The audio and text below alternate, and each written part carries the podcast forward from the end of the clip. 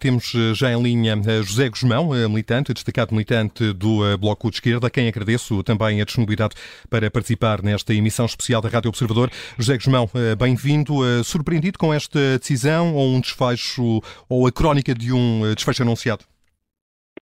Bom, isto é, é uma decisão da, da, Catarina, mas que ela naturalmente discutiu com os dirigentes do Bloco, contactou os vários dirigentes do Bloco antes uh, e, portanto, não, não, não fomos surpreendidos, digamos assim. Um, é, a Catarina uh, pegou no Bloco num momento muito difícil da nossa história uh, e foi, enfim, todos nós e com, com ela na, na liderança que o Bloco ultrapassou esse momento, eh, incluindo com um momento que eu penso que é, que é chave eh, não apenas no, no, percurso dela enquanto coordenadora do Bloco, mas uh, na, na, na, na, esquerda portuguesa e até na, própria democracia, que é o momento em que na campanha eleitoral de 2015 uh, e no, frente a frente com António Costa ela lança o desafio e as condições para esse desafio para um, um entendimento à esquerda que tirasse a direita do poder e que uh, veio a acontecer, uh, veio a dar origem à geringonça um,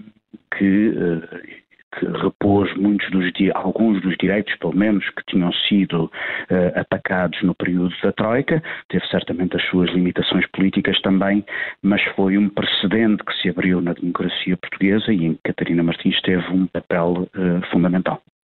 José Guzmão eh, é colega no Parlamento Europeu de Marisa Matias. Marisa Matias encara Marisa Matias como uma potencial candidata à sucessão de Catarina Martins? Já falaram sobre isso? Não, eu, não, eu não vou discutir a questão da, da, futura liderança, até porque nós vamos ter uma convenção que irá servir precisamente para, para tomar essas decisões uh, e, portanto, felizmente, uh, a Catarina sai da, da coordenadora num, de um partido que tem várias pessoas uh, em condições de assumir uh, essa responsabilidade. Em todo caso, essa é uma decisão, é uma discussão para os, para os aderentes fazerem e para fazerem no, no, nos espaços próprios. Um, isso, e, portanto, sobre isso não irei uh, dizer nada.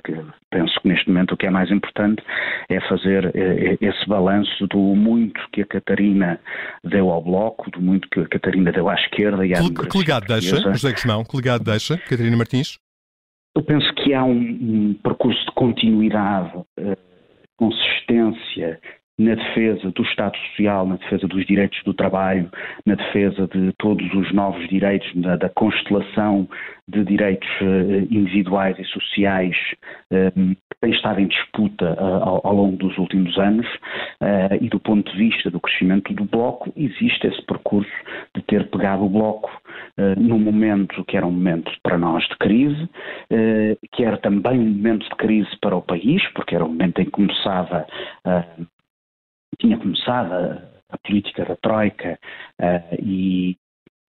e, e, as pessoas estavam a ser atacadas nos seus direitos sociais, nos seus direitos de trabalho, uh, e a capacidade que, que, que o Bloco teve nesse período, com a Catarina na, na coordenação, de uh, dar o seu contributo para encerrar esse, esse ciclo. Ela sai agora num momento em que. E que leva, e que leva o Bloco de Esquerda também... à eleição de 19 deputados em 2019, um, momento alto, porventura, da liderança de Catarina Martins. A verdade é que uh, o ano passado também conduziu o Bloco de Esquerda a uma perda uh, de 14 uh, parlamentares na sequência das eleições antecipadas e o chumbo do Orçamento do Estado que acabou por precipitar essas mesmas eleições antecipadas. É a nódoa no mandato da Catarina Martins à frente do Bloco? Eh, eu penso que não, não se pode, uh, tal como assumimos uh, os, os, méritos coletivamente, também as responsabilidades. também o mesmo acontece com as responsabilidades, ou seja, o Bloco tem uma derrota eleitoral nas eleições legislativas que resulta da sua, da sua determinação em defender aspectos dos direitos do trabalho e do Serviço Nacional de Saúde, que eram as questões que estavam em causa na, no debate sobre o Orçamento de Estado para 2022, que eram para nós absolutamente decisivas, ou seja, a legislação do trabalho era determinante para a evolução dos salários em Portugal uh, e uh, as medidas, em particular as medidas dirigidas ao SMS e à contratação de profissionais, eram determinantes para a sobrevivência do Serviço Nacional de Saúde. E hoje, quando olhamos para a perda de valor real de todos os trabalhadores em Portugal, seja os do setor público, seja os do setor privado, que é, aliás, uma reversão do legado da geringonça, do legado de recuperação de rendimentos que a geringonça proporcionou. E quando olhamos para o estado de, de, catástrofe que se vive neste momento no Serviço Nacional de Saúde, eu penso que é impossível não fazer uma releitura das condições de sensatez mínima que, uh, que o Bloco tinha uh, colocado para a aprovação do Orçamento de Estado para 2022 e que o Partido Socialista não quis acolher em uh, nenhuma extensão. Portanto, nenhum arrependimento de, dessa decisão coletiva, que não quer individualizar, nenhuma, nenhum arrependimento dessa decisão coletiva de chumbar o orçamento, pese embora os resultados que se seguiram? O, o, nós, nós, não fazemos a nossa política em função de, de, dos riscos eleitorais. Uh, nós não podíamos,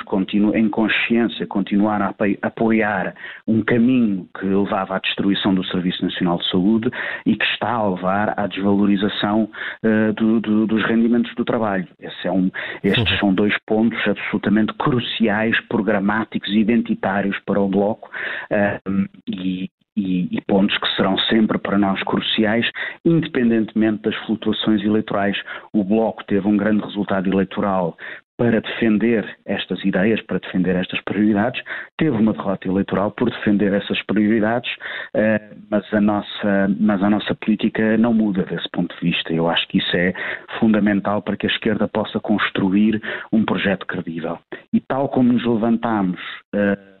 depois da derrota eleitoral de 2011 para ter uh, um dos nossos melhores resultados eleitorais de sempre e o nosso maior grupo parlamentar de sempre, uh, assim faremos com, com, com esta derrota eleitoral e sabemos que vamos contar com a Catarina para isso.